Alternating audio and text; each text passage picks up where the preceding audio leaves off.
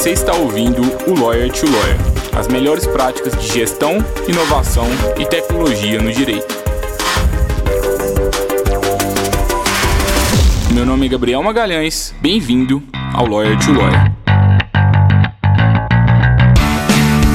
Olá, advogado, olá, advogada, seja bem-vindo, seja bem-vinda a mais um Lawyer to Lawyer da Free Law. Eu sou o Gabriel Magalhães e é um prazer estar aqui com vocês novamente no episódio 108 deste podcast. Como o seu escritório de advocacia pode crescer por meio do trabalho remoto? Depois da, depois da pandemia, acho que o trabalho remoto se tornou algo cada vez mais comum para a advocacia. É, hoje, muitos profissionais já estão trabalhando em um modelo híbrido, alguns escritórios voltaram para o presencial na data de gravação deste podcast mas o fato é que a tecnologia está aí, a gente pode com certeza utilizar o trabalho remoto para que a gente consiga reduzir a nossa estrutura, entregar serviços melhores para os nossos clientes é, e até de forma mais ágil. E esse é um dos assuntos que a gente tem mais especialidade por aqui na Freelore, então eu acho que você vai gostar bastante do conteúdo de hoje. O episódio 108 ele faz parte de uma série de cinco aulas especiais para te ajudar a aplicar tecnologia, inovação na advocacia e principalmente conseguir crescer de forma digital. Então aproveita, o conteúdo de hoje está bem legal e eu já vou sair daqui para deixar vocês com a gravação de hoje. Tchau, tchau, pessoal. Até logo. Provavelmente vocês já devem estar bastante habituados aí no contexto de, da pandemia do Covid-19 ao trabalho remoto do que estavam antigamente, né? Eu acho que é, toda essa situação que a gente está vivendo né, no Brasil e no mundo fez com que o trabalho remoto, o trabalho home office, ele se tornasse uma coisa muito mais tangível para a gente, porque a gente foi basicamente obrigado a viver essa realidade. Então, assim, talvez antigamente você pensasse menos, né, que era possível crescer na advocacia por meio do trabalho remoto, e isso hoje já é uma realidade. Então, se antigamente o, o, maior escritório de advocacia do Brasil ele precisava ter uma estrutura muito grande, né, nos melhores prédios da cidade ou nos melhores pontos da cidade, é, com muita gente trabalhando, né, no mesmo ambiente, Hoje isso não é necessariamente verdade, né? A gente consegue crescer tendo uma estrutura física menor e uma estrutura de pessoal também bem mais enxuta, utilizando aí de equipes jurídicas remotas, contratações mais flexíveis e sob demanda também, que e, é o nosso foco, né, é, hoje. E quando a gente pensa no trabalho remoto, acho que hoje é algo necessário que todo mundo domine o trabalho remoto pela pandemia e também, óbvio, pela transformação digital. Então é importante que a gente aprenda a trabalhar remotamente e utilize as melhores tecnologias também para apoiar isso assim, no nosso dia a dia. É, antes do, do, trabalho remoto, o que se via muito nos escritórios de advocacia, uh, nos escritórios de advocacia, era o microgerenciamento, né, Júlio? O advogado meio que supervisionando para saber se está todo mundo cumprindo horas mesmo, para saber se realmente as pessoas tão, estão trabalhando. Quem microgerenciava teve uma dificuldade muito maior quando a gente passou para o online, agora muitos estão aí no híbrido, outros até já voltaram para o presencial, mas é quem microgerencia tem dificuldade, porque quando a pessoa está na casa dela, e agora? O que, que eu faço? Então, quando a gente fala de trabalho remoto, já surgem várias dúvidas. É, Poxa, mas como que a gente vai garantir que as pessoas vão trabalhar com qualidade? Como que eu vou garantir que as pessoas vão ser produtivas? A gente vai conversar sobre isso aqui. E além disso, a gente vai falar muito sobre trabalho remoto sob demanda contratação de advogado sob demanda para o seu escritório, prestação de serviço sob demanda para outros escritórios de advocacia, que é uma modalidade que tem crescido bastante no mercado e que pode te ajudar a cumprir prazos com mais eficiência, reduzir demandas engargaladas e, de fato, criar uma estrutura melhor para os seus clientes. Porque o que eu gosto de, de pensar bastante, é, e até pegando lá o, o livro do, do, professor Richard Susskind, que a gente sempre fala do, do Tomorrow's Lawyers, ele fala que os clientes eles querem cada vez mais serviços melhores, mais baratos é, e com mais qualidade, é, mais rápidos, com mais qualidade, com menos custos, desculpa. E para alguns isso até parece assim brincadeira de mau gosto, né? Poxa, como que isso é possível? E de fato, né? Por, é, se a gente advoga da, da forma que a gente advogava antigamente, vai ser difícil a gente entregar os serviços bons para os nossos clientes com esse diferencial competitivo. Agora, se a gente cria uma estrutura diferente de escritório, a gente consegue, de, de forma consequente, é, entregar os serviços de uma forma diferenciada que o mercado ainda não consegue. Então, o escritório que tem aquela estrutura muito inchada, quem paga por aquilo é o cliente. Então, a mesa de mármore, todos os luxos que aquele escritório tem, quem paga aquele, é, é o cliente final dele.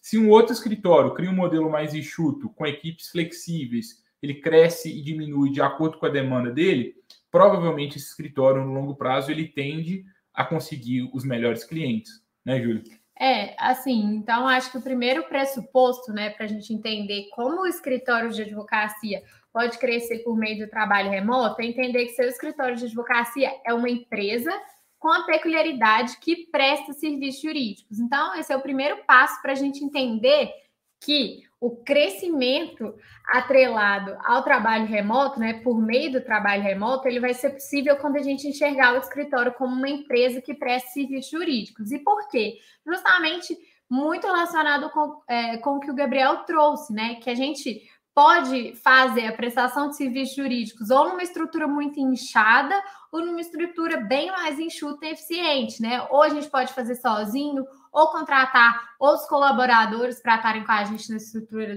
do escritório, ou contratar remotamente sob demanda, né? Que também é uma alternativa nesse contexto.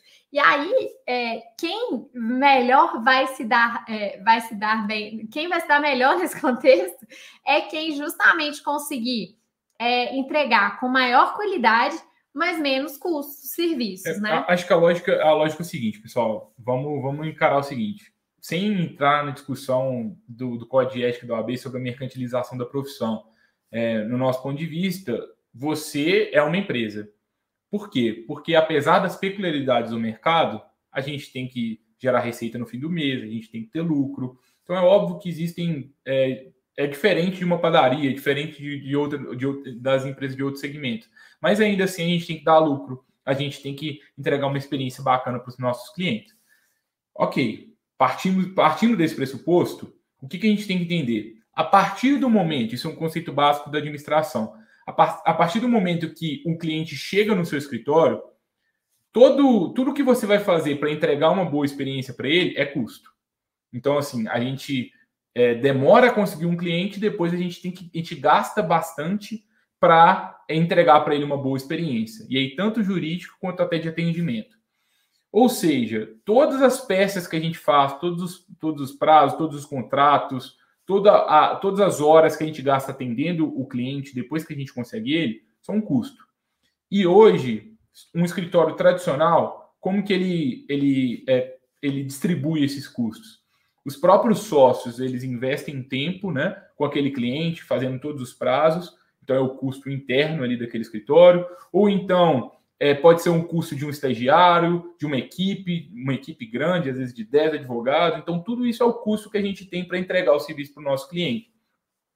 E com o trabalho remoto, o que a gente recomenda é que vocês comecem a questionar a forma que vocês distribuem esses custos. Será que é a melhor forma? Será que você precisa de mais uma mesa, mais uma posição fixa dentro do seu escritório? Será que isso é a melhor coisa para você hoje? Será que a gente precisa de fato de, de, de criar uma nova área presencial no nosso escritório? Muitas vezes não. Por quê? Porque se é, qualquer advogado né, pode fazer uma petição de, da sua casa, para que, que eu preciso de colocar mais uma cadeira, mais um computador aqui? Então, tem muitos escritórios que cresceram com a estrutura física e, de novo, né, voltando no que a gente no raciocínio anterior, quem paga por aquilo é o cliente final dele. Então, uma boa forma da gente crescer é, com o trabalho remoto é justamente entender bem como que está a sua estrutura e começar a questionar, poxa, será que o trabalho remoto pode ser uma boa e pode trazer mais eficiência para a gente hoje? Exatamente. E acho que também, quando a gente fala de trabalho remoto, é importante a gente falar que existem duas formas de a gente crescer por meio do trabalho remoto, né? E aí vai depender de qual que é a sua maior dor. Uhum. Então, a primeira forma é a gente contratando advogados sob demanda, né, para trabalharem remotamente para o meu escritório de advocacia. Então, se eu estou sobrecarregado, se eu já tenho muitos clientes e eu estou realmente querendo criar uma estrutura enxuta para cumprir prazos com eficiência, pode ser uma boa seguir pelo caminho da contratação de advogados sob demanda de forma remota, por exemplo, né? E se, por outro lado, eu é, estou precisando de mais clientes, né? Eu preciso crescer minha atuação, eu preciso de mais receita. Pode ser uma boa a gente prestar serviço jurídico de forma remota, né? E é, sob demanda também. A, a, a, lógica que é mais ou menos assim. Você está precisando de dinheiro agora, o maior é. dor sua é, é dinheiro mesmo. Então, por que, que você só vai tentar conseguir clientes na sua cidade, na sua região de atuação? Você pode começar a utilizar meios para conquistar clientes em qualquer lugar do Brasil. E prestar serviço também para outros escritórios de todo o Brasil de uma forma bem mais flexível, né? E aí existem várias estratégias para que você consiga conseguir esses clientes. Você pode investir no marketing, você pode produzir conteúdo no seu blog, ou você pode utilizar alguma estratégia para que você comece a prestar serviços também para outros escritórios é, que às vezes estão lá no outro lado do país mesmo e pode ser muito legal para eles é, te contratar. Por quê? Porque o escritório não vai ter um custo fixo, ele vai te contratar por demanda, o que muitas vezes é bom para os dois, porque tem uma flexibilidade, então acaba sendo um ganha-ganha bem bacana. Agora, de outro lado, né, se o seu escritório está sobrecarregado, às vezes é comum a gente conversar com alguns escritórios que às vezes as coisas até estão um pouco fora do controle, às vezes ele com medo de perder prazo, o cliente às vezes reclamando, ou às vezes nem chega nesse ponto, mas a gente sabe que está no momento que a gente precisa de melhorar a eficiência e talvez a gente está com, com, dificuldade de encontrar mais pessoas é, de confiança mesmo para a nossa equipe presencial, pode ser legal a gente começar a pensar em criar uma estrutura de delegação de serviços jurídicos para uma equipe remota ou nem isso, né? Às vezes eu tenho serviços em áreas totalmente diferentes e eu é. e requereria eu, eu, contratar um advogado para cada área para atender essas demandas específicas que chegam, ou realmente eu não quero expandir minha estrutura, né? É, seja ela física, seja de pessoal, de forma fixa, né? Eu quero é, fazer isso de acordo com o volume de demandas que chegar, de acordo com o tipo de serviço que chegar, de acordo com a área de serviços né, que chegarem. Então, se você quer realmente ter estrutura de equipe mais flexível, né? É, pode ser um bom caminho essa contratação sob demanda e remota. Ô, Júlia, mas uma coisa, até não estava no nosso script aqui, não. Mas uma pergunta que a gente sempre recebe, né? Mas como é que eu vou confiar nessa pessoa? Como é que a gente garante a qualidade desse tipo de, desse tipo de serviço? É, não sei se, se, isso funciona, isso é algo que a gente escuta muito, né, Ju? É, eu acho que acaba que é algo que a gente vai abordar mais para frente, mas é, o que a gente sempre fala é você tem que encarar essa experiência primeiramente como um teste para o seu escritório de advocacia. Então, não necessariamente vai funcionar da primeira vez, não necessariamente você vai conseguir encontrar uma pessoa que realmente atenda suas expectativas na primeira contratação sob demanda de forma remota. Mas é muito importante que a gente esteja aberto a testar essa experiência. Então, assim, pela, pelo que a gente já viu aqui na Freeló, é muito comum que depois das primeiras, no mínimo cinco contratações, a gente consegue ganhar velocidade e escalar essa contratação de advogados sob demanda de forma remota. Então, assim, é muito difícil você acertar de primeira. Então, se você vier com uma mentalidade de que é, eu vou passar as orientações e o serviço vai vir perfeito, né? Como se fosse eu que tivesse feito, talvez você já está vindo com uma mentalidade de testar esse tipo de contratação equivocada. Por quê? como tudo, né, que a gente faz, que é novo, a gente precisa entender a melhor forma de fazer isso, quais profissionais vão atender minhas expectativas, né? Como que a gente vai fazer isso funcionar para sua realidade? Qual valor que você vai poder pagar por contratação para que você tenha um ganho de eficiência e que isso não represente um custo maior, na verdade, para o seu escritório. Então, todos esses aspectos precisam ser levados em consideração. E, além disso, a gente precisa é, entender que a gente está delegando um serviço. Então, se eu quero um serviço muito bom, quanto mais informação eu conseguir passar para essa pessoa, melhor, né? Então, assim, fazer uma boa gestão da informação também ajuda muito nesse ponto. E, assim, entender que realmente a gente vai construir uma experiência é, de delegação de serviços sob demanda de forma remota. Então, a gente precisa realmente estar aberto a errar, a acertar e a construir um time de confiança posteriormente, é, né? O que eu vejo muito é o seguinte, é, primeiro, né, qualquer forma, entregar serviços com qualidade não é fácil. Se fosse fácil, todo mundo entregava. E aí o que, que acontece? Muitas pessoas sabem que elas são competentes. Então, o sócio do escritório é muito competente e consegue entregar o serviço com uma qualidade muito boa. Mas aí chega no momento que, às vezes, se você tem pouco cliente, você consegue fazer isso para o resto da vida. Mas depois que você começa a sofrer as dores do crescimento, é impossível. O sócio sozinho não consegue. Tem coisas mais importantes para ele fazer do que ele ficar cuidando de forma minuciosa de todos os casos. Ele tem que atender cliente, ele tem que é, prospectar mais clientes, senão o escritório não cresce. Então, quando chega nesse ponto, a gente precisa de criar uma equipe e começar a delegar tarefas. E aí, seja com uma equipe remota, seja com uma equipe presencial, existe o desafio. A gente tem que testar, a gente tem que ver. Às vezes a gente contrata uma pessoa e não funciona tão bem. A questão é que quando a gente contrata alguém remotamente, muitas vezes o risco, no nosso ponto de vista, é até menor do que quando a gente contrata alguém de forma fixa. Porque quando a gente contrata alguém de forma fixa, tem todo aquele o rito, né? Você conhece a pessoa, tudo mais. É, você, ela, ela entra no escritório, se ela é, tem aquela conversa chata, né? Se, se realmente não der certo para acabar com, com o desligamento. É, agora, quando é remotamente, você envia um caso, se a pessoa, se a pessoa não, não performar bem, você envia para outra pessoa. Então é, é, mais acaba sendo mais dinâmico mesmo. Uhum. Então, assim, existe o risco em qualquer tipo de delegação de tarefas. O que a gente precisa de fazer é saber é, como que a gente vai é, como que a gente vai mitigar, mitigar esse, risco, esse risco e começar é os testes. Essa parte que eu trouxe, né? Então, é. eu acho que, que são realmente essas duas coisas. E eu acho que a gente tem que ter em mente que se você quer crescer o seu escritório de advocacia, você precisa é, entender que é, se você não confiar nas pessoas, seja para delegar sob demanda, ou seja para delegar para alguém de forma fixa, né, para contratar alguém e começar a delegar serviço para essa pessoa, o escritório nunca vai conseguir parar de ser dependente do seu trabalho como sócio. E é, a, o ideal é que a gente consiga criar, né, em qualquer empresa, e não acho que é diferente com o escritório de advocacia, uma estrutura que não dependa da gente. Eu acho que isso é o melhor trabalho que a gente pode fazer como gestores de um escritório de advocacia, criar uma estrutura independente que vai fluir muito bem e que a gente não vai precisar ficar fazendo tudo ali para que as coisas deem certo. Se a gente criar dependência dos nossos colaboradores, da nossa equipe, dos nossos trabalhadores sob demanda, é, da gente, né? Se a gente cria essa dependência em relação ao nosso trabalho, a gente não está sendo um bom gestor. Então a gente precisa deixar as pessoas conseguirem fazer as coisas sozinhas, e eu acho que é isso que é o desafio, né? Então eu acho que passa muito por isso, né?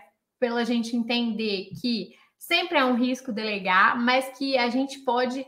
É, que o melhor trabalho que um gestor pode fazer é ensinar muito bem as pessoas a fazerem isso por meio de uma boa gestão da informação, por meio da não só da informação do caso, mas da informação do que, que o escritório espera de um serviço, né? Para que a gente consiga aos poucos alinhando a expectativa.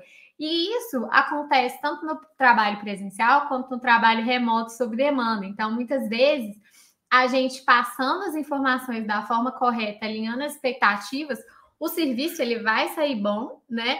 é, nas duas modalidades. Eu não acho que a modalidade de contratação vai definir a qualidade do serviço de forma alguma. E qual que é a lógica? Assim, vamos passar pelos pressupostos, né? O seu escritório de advocacia é uma empresa, ok? Isso. Então, se é uma empresa, a partir do momento que a gente consegue o cliente, tudo que a gente todo tudo que a gente for fazer para entregar o serviço para aquele cliente é custo.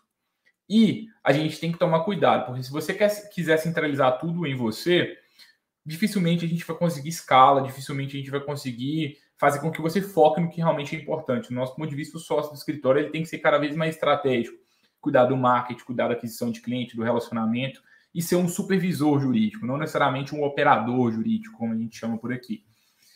Bom, a partir desse pressuposto, o que, que a gente tem que entender agora? Né? Para a gente criar essa estrutura remota adequada para o seu escritório, a gente tem que entender muito bem os números do seu negócio. Então, qual que é, a, é o que, que, que é legal a gente saber? Primeiro, né? Qual é o volume de serviço que você tem? É, isso é para a gente descobrir como e quando a gente pode usar o trabalho remoto. Então, assim, ah, vou usar o trabalho remoto para prestar serviço, vou usar o trabalho remoto para contratar serviço. Como que eu sei, né? Como que eu tenho indícios de, de como fazer isso e fazer isso de uma forma que ajude o meu escritório a crescer? E aí a gente passa justamente para análise das métricas, né, Gabriel? é, assim, que você estava trazendo. E aí, é, quando a gente fala das métricas, é entender exatamente o volume que você tem por mês. E, e aí pode ser por mês, por semana, por ano, mas assim, é, vamos começar aos poucos. Vamos, vamos, imaginar que a gente consegue determinar por mês quantas iniciais que você tem que fazer por mês, quantas impugnações, quantos recursos. Vai discriminando para a gente saber qual que é o volume de trabalho que a gente tem mais ou menos previsível. É óbvio que varia mas qual que é o volume que a gente tem por mês? Se tem serviço parado, quantos serviços parados que tem aí no seu escritório hoje? Isso é muito bacana, porque a gente daqui a pouco a gente vai cruzar, né? Primeiro a gente tem que entender os volumes de, de serviços e entender também qual é a receita que, que, o seu escritório tem mais ou menos por mês. Que a gente já vai cruzar os dados. Olha, se o seu escritório recebe 10 mil por mês, 30 mil por mês, e você tem que executar aí 100 atos jurídicos, então a gente já consegue é, dividir ali mais ou menos a receita pelo número de atos e descobrir qual é o valor máximo que, que, que, você poderia pagar por cada ato, numa conta assim rápida aqui. Então, é, a gente tem que saber o volume de serviços, a receita que o seu escritório tem por mês, e aos poucos você vai saber de, determinar exatamente quanto que você pode ter de custo máximo por cada ato jurídico, para que você mantenha sua margem de lucro. Então, vamos imaginar um exemplo hipotético aqui. Você negociou ali um contrato de honorários com seu cliente para fazer um contrato social é, e você cobrou ali dois mil reais é, do, do seu cliente. Então, assim, dois mil reais é, é, é, o, a receita ali que você vai receber daquilo, né? Então, agora a gente tem que desenvolver uma estrutura onde você entrega um bom serviço para aquele cliente e você mantém uma boa margem de lucro.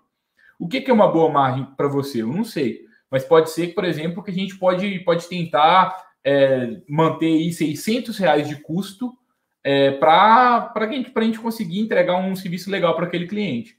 Então, a gente pode, por exemplo, é, contar que a gente vai pagar um valor para a junta comercial, que a gente vai contratar alguém para fazer uma primeira versão de um contrato e vai sobrar ainda para a gente R$ 1.600, mas a gente elimina o trabalho operacional.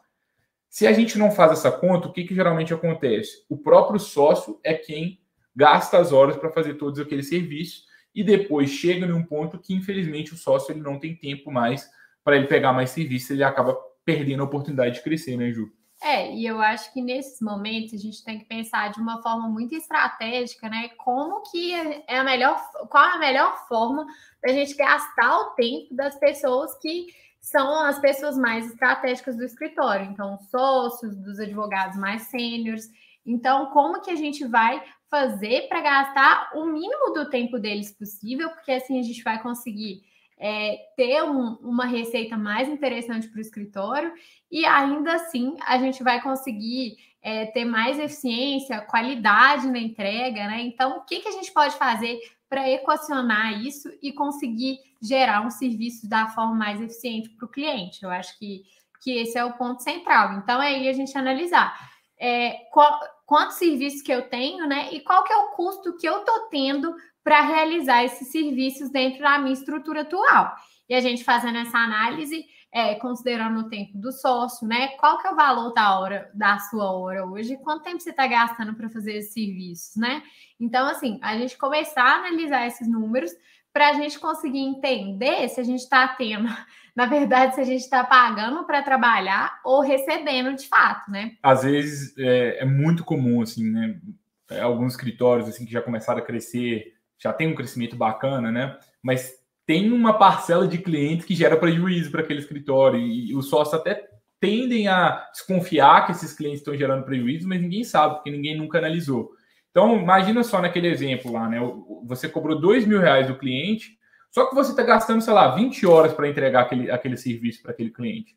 E, sei lá, talvez a sua hora vale mais do que é, 300 reais, por exemplo, 500 reais. Então você está pagando para trabalhar. Você tinha que ter cobrado muito mais. Você tinha que ter feito uma proposta diferente. Então, quando você entende muito bem as métricas do seu escritório, você vai saber muito melhor quanto, como precificar e também como, eventualmente, você pode incluir o trabalho remoto para te trazer mais eficiência. Se você percebe assim, nossa, eu estou gastando muito tempo aqui fazendo inicial. E aqui, isso aqui é, um, é algo estratégico para mim. Poxa, deixa eu fazer a conta aqui. Quanto que eu posso pagar por inicial? Ah, eu fiz uma conta rápida aqui, sei lá, se eu conseguisse pagar 200 reais por inicial, 300 reais por inicial, seria lindo para mim. Legal. Então a gente já, come, já começou a descobrir ali uma possibilidade de teste que, se funcionar, você vai conseguir escalar a sua produção de petição inicial sem depender do seu tempo. Óbvio que você vai ter que supervisionar, você vai ter que revisar. É, e contabilizar isso também, né? É, é mas claro assim, que você vai ter que colocar tudo isso na, na ponta do lápis. Que, será que eu estou gastando mais tempo revisando? É, ou realmente está valendo a pena, né? Então, isso vai ser analisado, obviamente. Mas quando a gente falou do trabalho remoto, da contratação sob demanda, o que a gente acredita muito é que a gente tem dois desafios para comprovar.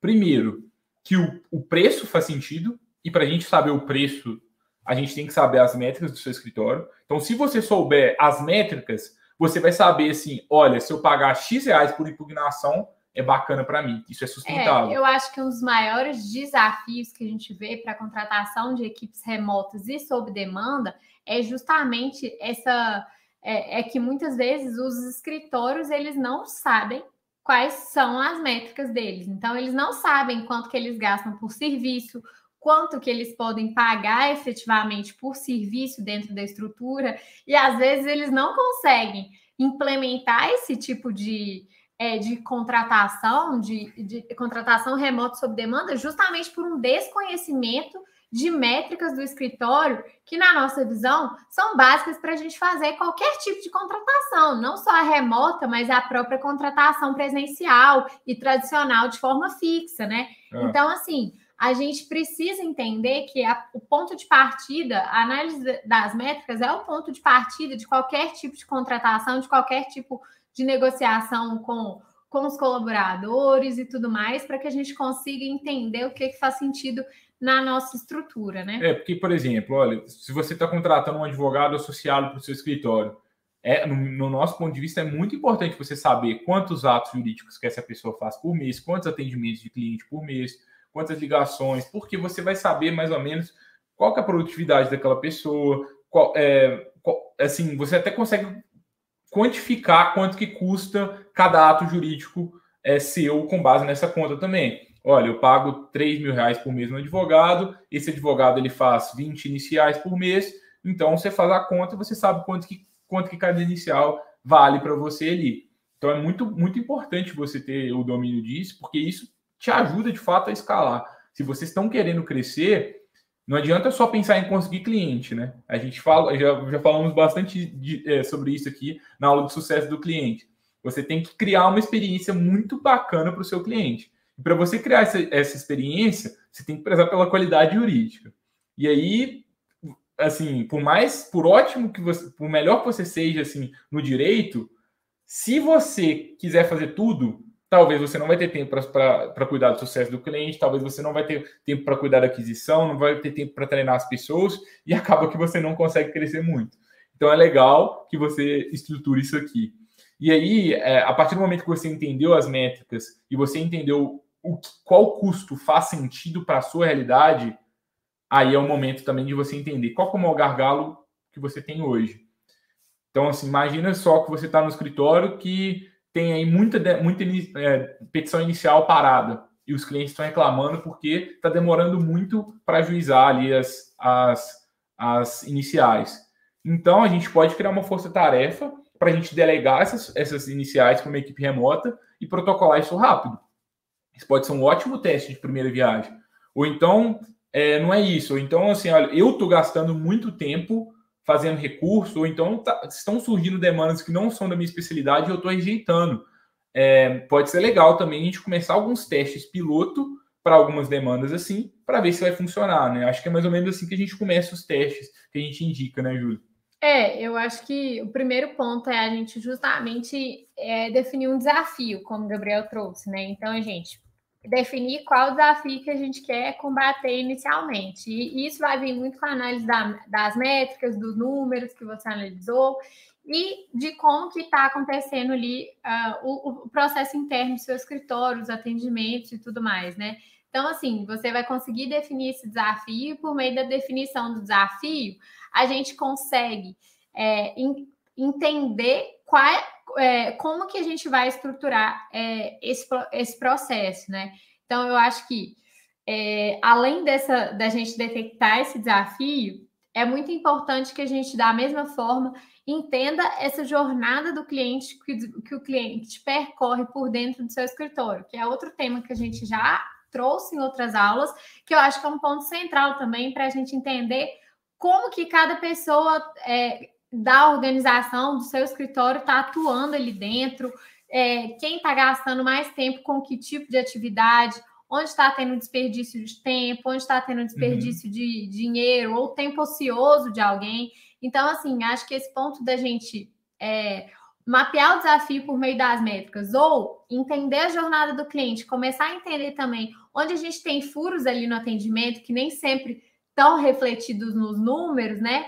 Pode ser uma, uma boa opção também. Então, é. assim, acho que a gente definir, primeiro passo, acho que se a gente quer delegar é, serviços para uma equipe jurídica remota e sob demanda, a gente precisa entender justamente é, onde que está o principal desafio dentro do processo interno também, né? É, acho que tem que pensar muito assim, por que o trabalho remoto?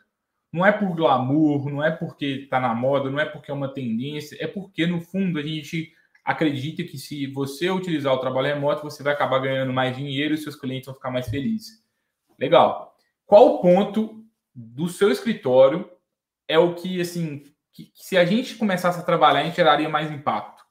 Ah, justamente no inicial, porque tem muito inicial parado. Então, vamos entender a fundo por que, que elas estão paradas, o que, que aconteceu, quem que são é. os envolvidos, quem que são os, os, responsáveis. E aí, junto com essas pessoas, a gente tem que entender é, qual que é a divisão de tarefas ali para a elaboração das iniciais, qual que é o procedimento para elaboração de inicial e como que a gente pode incluir a delegação de tarefas para uma equipe remota para desafogar a equipe interna.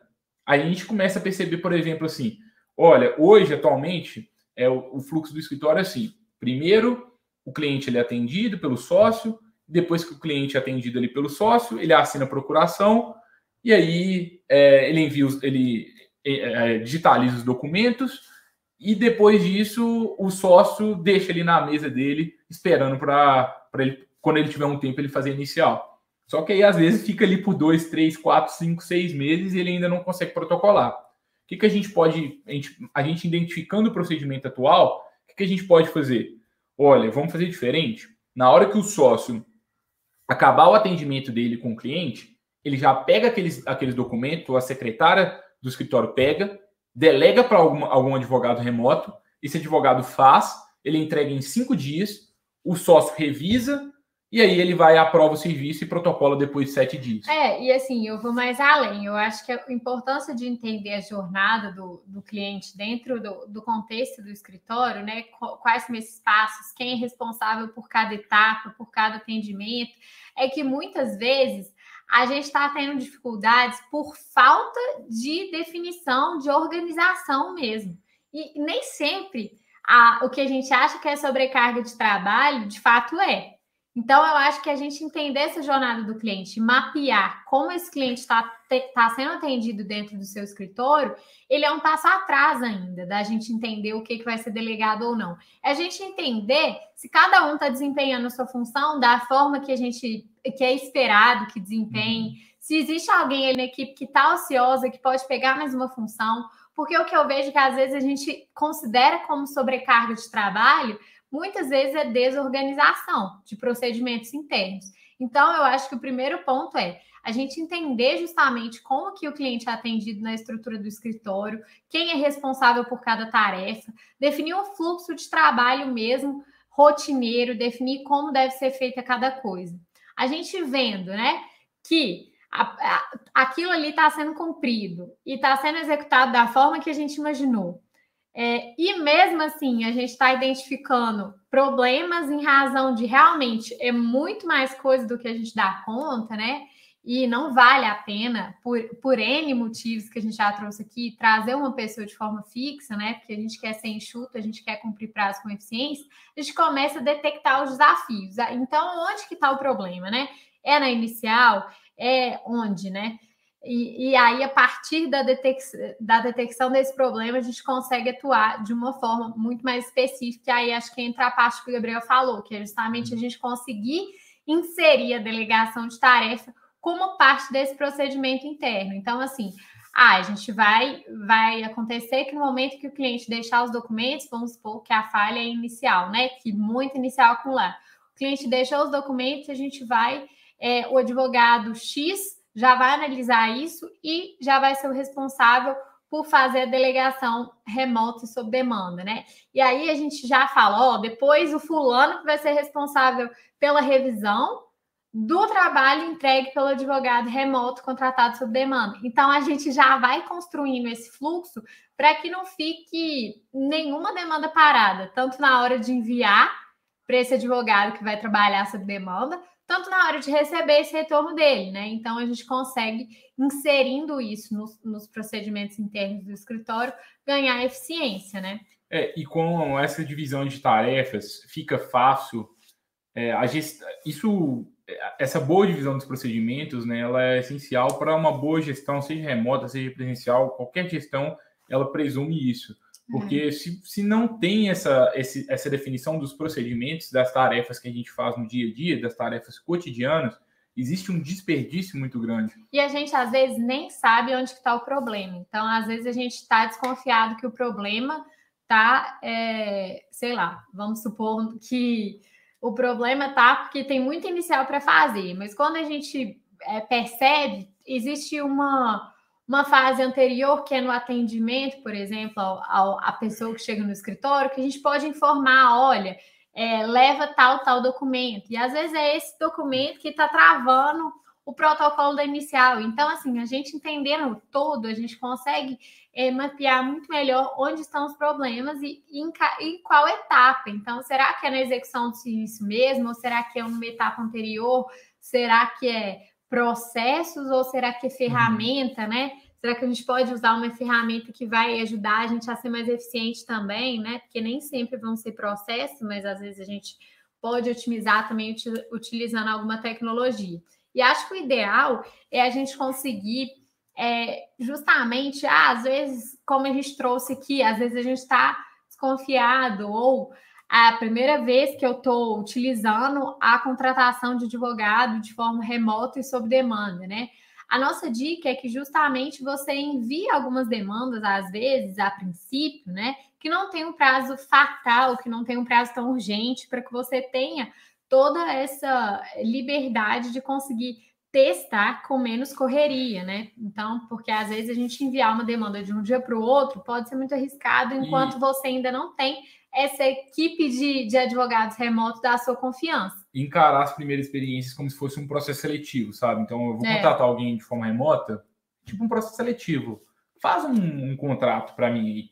Se eu gostar, eu te contrato de novo. E aí, depois que você contrata a pessoa 5, 10 vezes, você confia mais nela do que assim, qualquer outra pessoa, porque você já viu ela trabalhando com você várias vezes. É. Então, o nível de confiança ele vai crescendo aos poucos e aí sim você pode começar a delegar outros prazos. E escalar essa delegação, né? Então, à medida que você vai ganhando confiança e vai inserindo isso nos processos do seu escritório, você consegue fazer isso para inúmeras pessoas ganhar muita agilidade, né? Não dependendo apenas de, é, do seu trabalho, do trabalho da sua equipe especificamente, cons consegue ganhar agilidade e eficiência é, para às vezes, né, aliviar essa sobrecarga de trabalho para atender várias demandas de várias áreas, e assim que você consegue escalar, é, você analisar suas métricas de novo. Então, assim, aquele seu desafio, ele continuou, ele melhorou,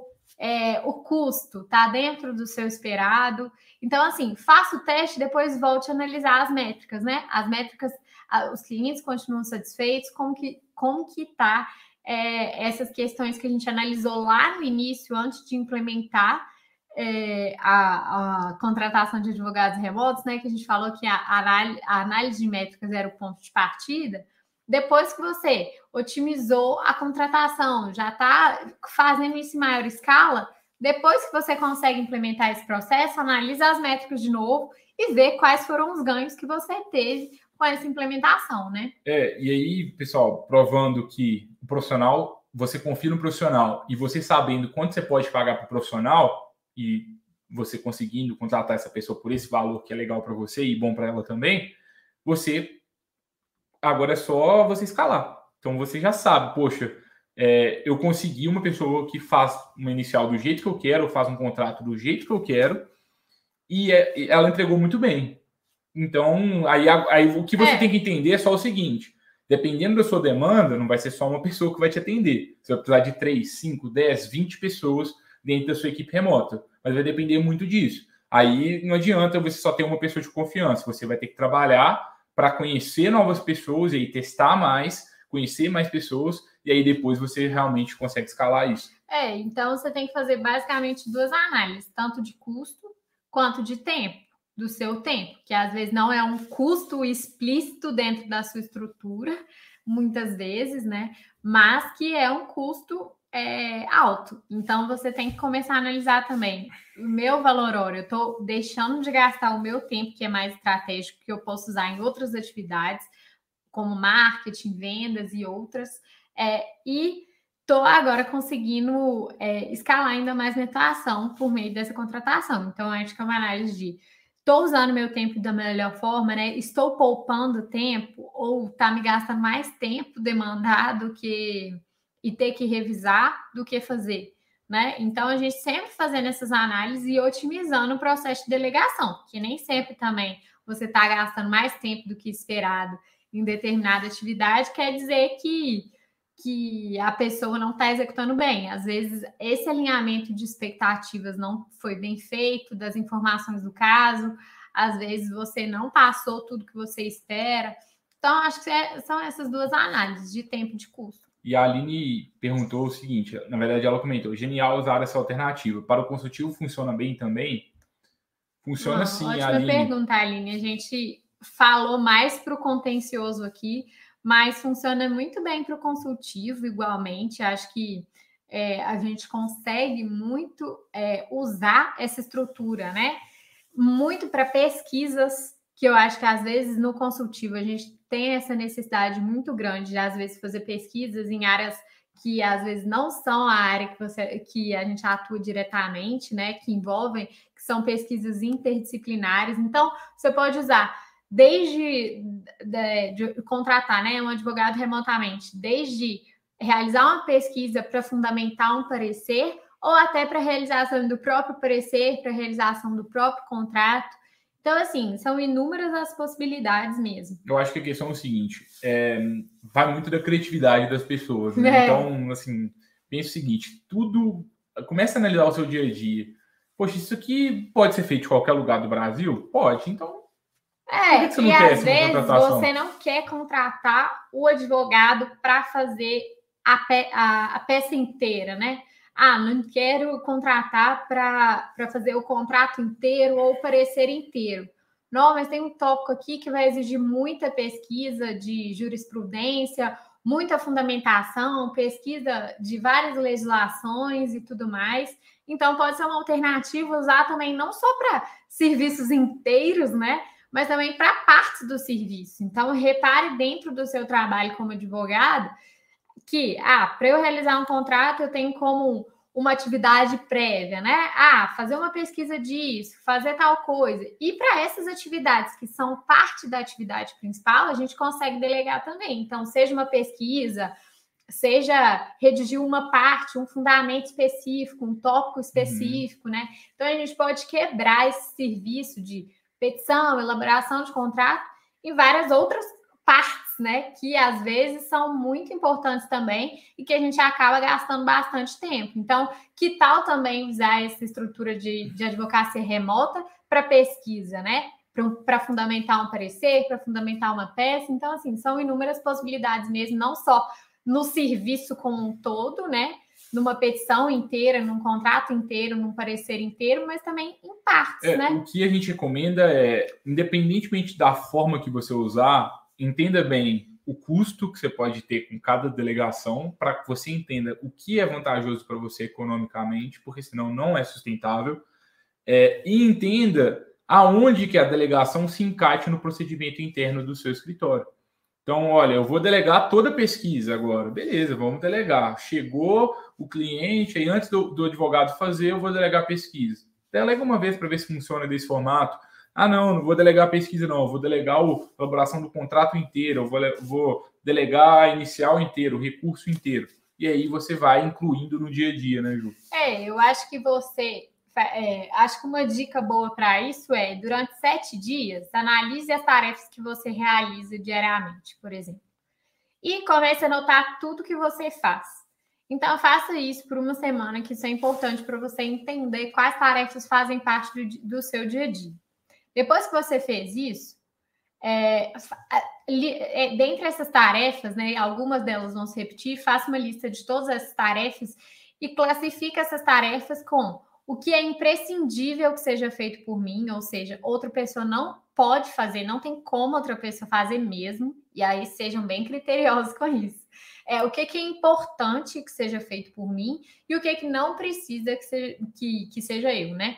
Então, classifique né, as tarefas nessas três classificações e a partir disso você consegue entender dentro da, das tarefas, né, que você realmente é imprescindível que você faça, como que você vai se organizar ali para realizar aquelas tarefas, as tarefas que são importantes que você faça, o que, que você pode fazer para conseguir delegar essas tarefas, porque se é importante, talvez se eu passar a instrução muito bem para alguém, alguém vai conseguir executar. Ah, se tem alguém que pode me substituir nisso, talvez essa pessoa consiga fazer muito bem se eu criar um procedimento para aquilo, né? Então, é, lixe essas tarefas dessa forma e a partir disso comece a pensar nessas alternativas. Eu acho que uma ótima forma da gente conseguir perder esse medo de delegar e, e, entender quais tarefas de fato a gente pode delegar, que é muito mais às vezes do que a gente imagina, né? Sim. É, e uma coisa que eu sempre gosto de falar, assim, quando a gente fala de inovação, inovação pressupõe algo que não é óbvio, né? Porque se fosse óbvio, não seria inovador, vocês concordam? Então, assim, se você está querendo algo muito seguro, muito certinho, você está com muito medo do erro, talvez o problema seja que você não está sabendo estruturar os seus testes. Então, assim, nossa, eu, tô, eu tenho muito medo de delegar. Poxa, para você começar, se você souber escolher algo que não é urgente, que sabe, que você já está encarando como se fosse um processo seletivo, você tem o risco, óbvio que tem, mas o risco principal é o seu risco do tempo ali. Não é um risco tão alto assim. Agora, se você não estrutura bem os seus testes, de fato tem um risco. Se você já começa delegando questões ali vitais para o seu escritório, aí fica complicado. Mas se você estrutura isso de uma forma bacana, seu risco é, é muito, muito pequeno, geralmente dá muito pouco problema é, é só a gente estar bem organizado. Vou dar um exemplo, por exemplo, de escritórios organizados, geralmente eles usam D-1, D-2, que é o protocolo ali, um dia ou dois dias antes do prazo fatal, justamente para ter essa, essa margem de segurança para todo mundo viver de uma forma mais saudável. Se você contrata alguém remotamente, ou ainda que seja de forma física, não muda. Se você contrata as pessoas e, quer receber o serviço no último dia do prazo ali, aí você tem sempre um risco maior. É, eu acho que, que é sempre a gente pensar que para a gente conseguir é, aplicar qualquer coisa que represente uma inovação no nosso dia a dia, a gente começar a fazer isso é, de uma forma pequena para posteriormente expandir essa inovação, né? Justamente essa mentalidade de testar. Então, se eu quero testar a delegação de serviço de uma forma remota sob demanda, eu vou fazer isso não da primeira vez com todos os prazos do meu escritório. É, eu vou começar delegando um serviço, vou vendo se aquilo funciona, se não funcionou, por quê.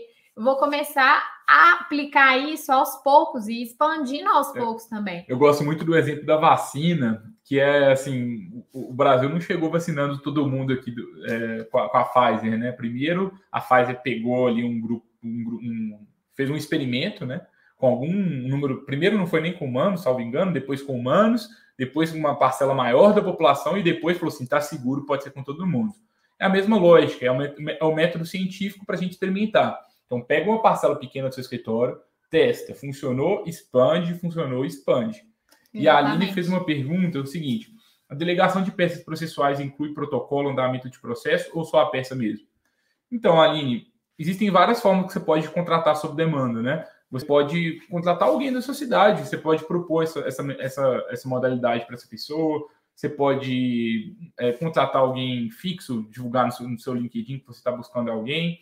E aí vai muito do que você acordar com a pessoa. Então você pode combinar o protocolo, você pode combinar sem o protocolo, você pode combinar sem o andamento, você pode combinar pagar por ato, que é a modalidade que a gente testou, é a modalidade que a gente vê que é mais eficiente, ou você pode combinar que você divide os honorários, né? Quando sair lá no final, 50% para cada, por exemplo, é algo bem comum. É. É, na Freelaw, a gente, nós somos uma, um sistema né, para contratação e, e gestão de advogados sob demanda, a gente só trabalha com atos jurídicos específicos, sem o protocolo.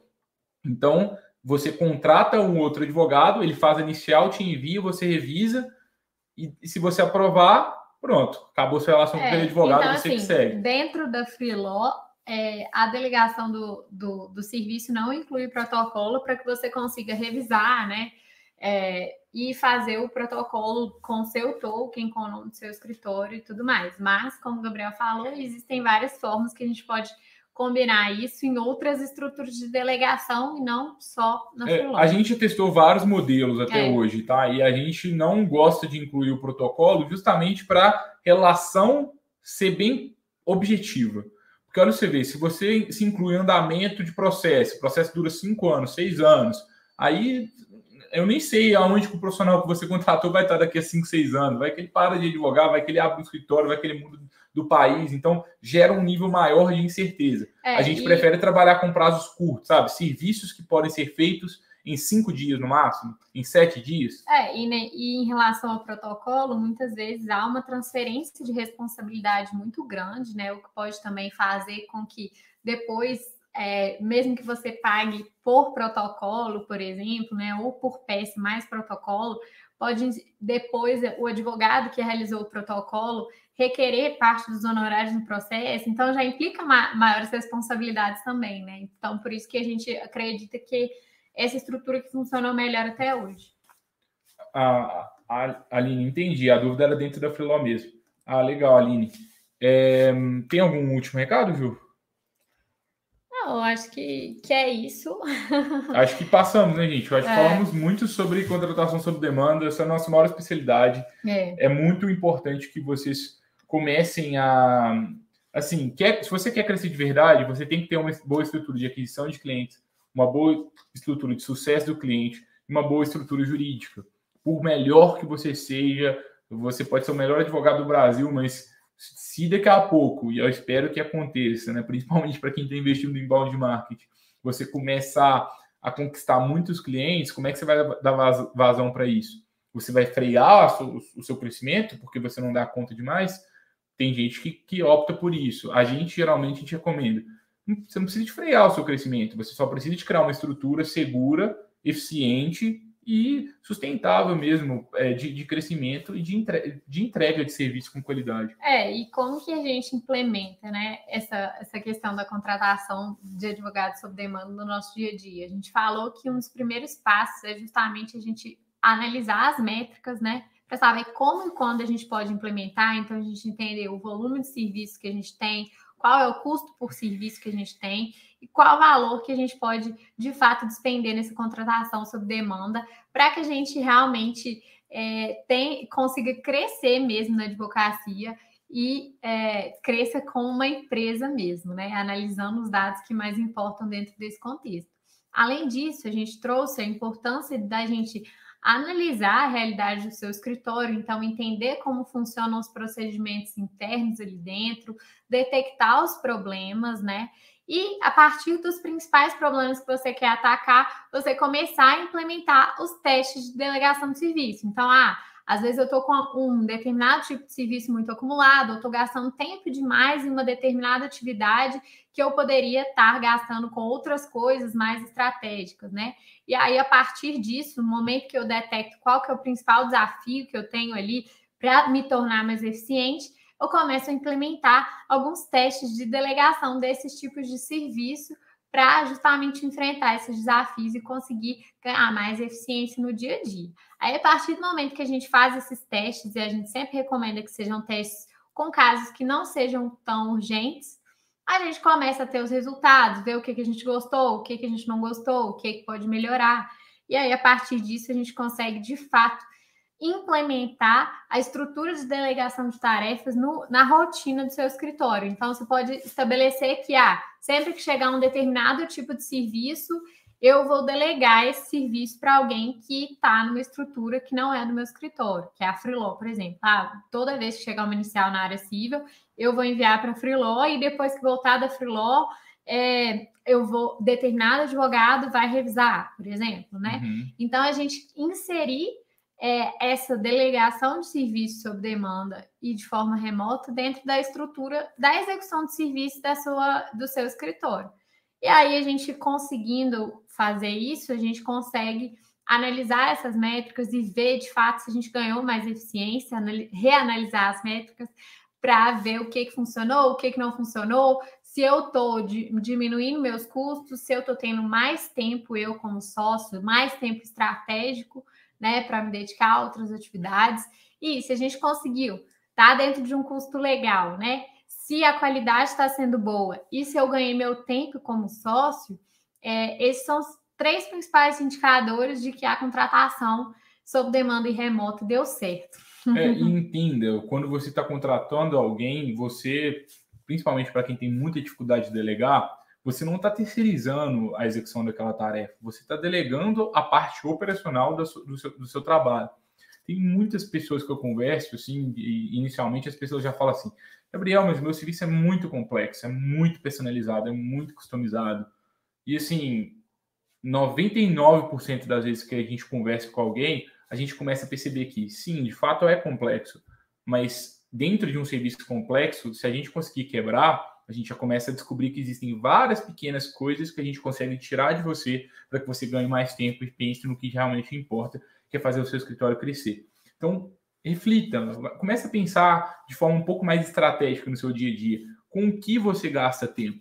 Porque se você só está gastando tempo com atividade jurídica, você está perdendo tempo de, de fato, é, pensar em como você vai crescer cada vez mais, em, em criar uma experiência diferenciada para os seus clientes. Porque, assim, por, por, por, mais que seja muito importante né, a gente entregar as boas peças ali, lá no judiciário, entregar os bons contratos para os nossos clientes, eles querem mais do que isso. Eles querem uma experiência ainda, ainda melhor. Então, se você só se limita a ser um bom redator, uma boa redatora de documentos em Words e em PDFs, como a gente brinca por aqui, você talvez está perdendo uma grande oportunidade na advocacia, que é a advocacia que busca entregar uma experiência diferente para os seus clientes, busca se relacionar com as pessoas de uma forma diferente. Então, é, dá para a gente conciliar os dois e é possível que você seja estratégico sem que você perca o controle da qualidade, desde que você crie uma estrutura eficiente para testar, né, Júlia? Exatamente. E aí, você gostou da aula de hoje? Eu espero que neste momento você já, já tenha uma nova percepção sobre o trabalho remoto na advocacia. Como a gente gosta de dizer por aqui na Freeló, Seja oficialmente bem-vindo, seja oficialmente bem-vinda a uma nova experiência de trabalho na advocacia. Se você gostou do conteúdo de hoje, não se esqueça também de se inscrever nas lives da Freeló. O link está aqui na descrição deste episódio de hoje e, e ao se inscrever você vai poder participar sempre às terças-feiras às 19 horas das nossas aulas ao vivo. Aproveita, participa lá com a gente, interaja e também às quintas-feiras você sempre vai receber uma curadoria de conteúdos complementar. Na semana que vem a gente volta para o episódio 109 desse podcast a gente vai falar de como que você pode converter seguidores em clientes na advocacia. O episódio está bem legal. Até lá, pessoal. Tchau, tchau.